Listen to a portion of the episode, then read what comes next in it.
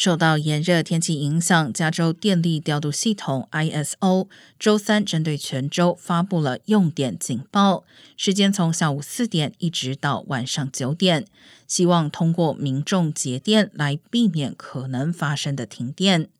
如果情况许可，节电期间应避免使用大型电器，关闭不需要的电灯和非必需的家电。空调最好设定在七十八华氏度或以上，也可以在四点前事先将室内温度降到七十二度左右，并放下窗帘和挡板来保持室内凉爽。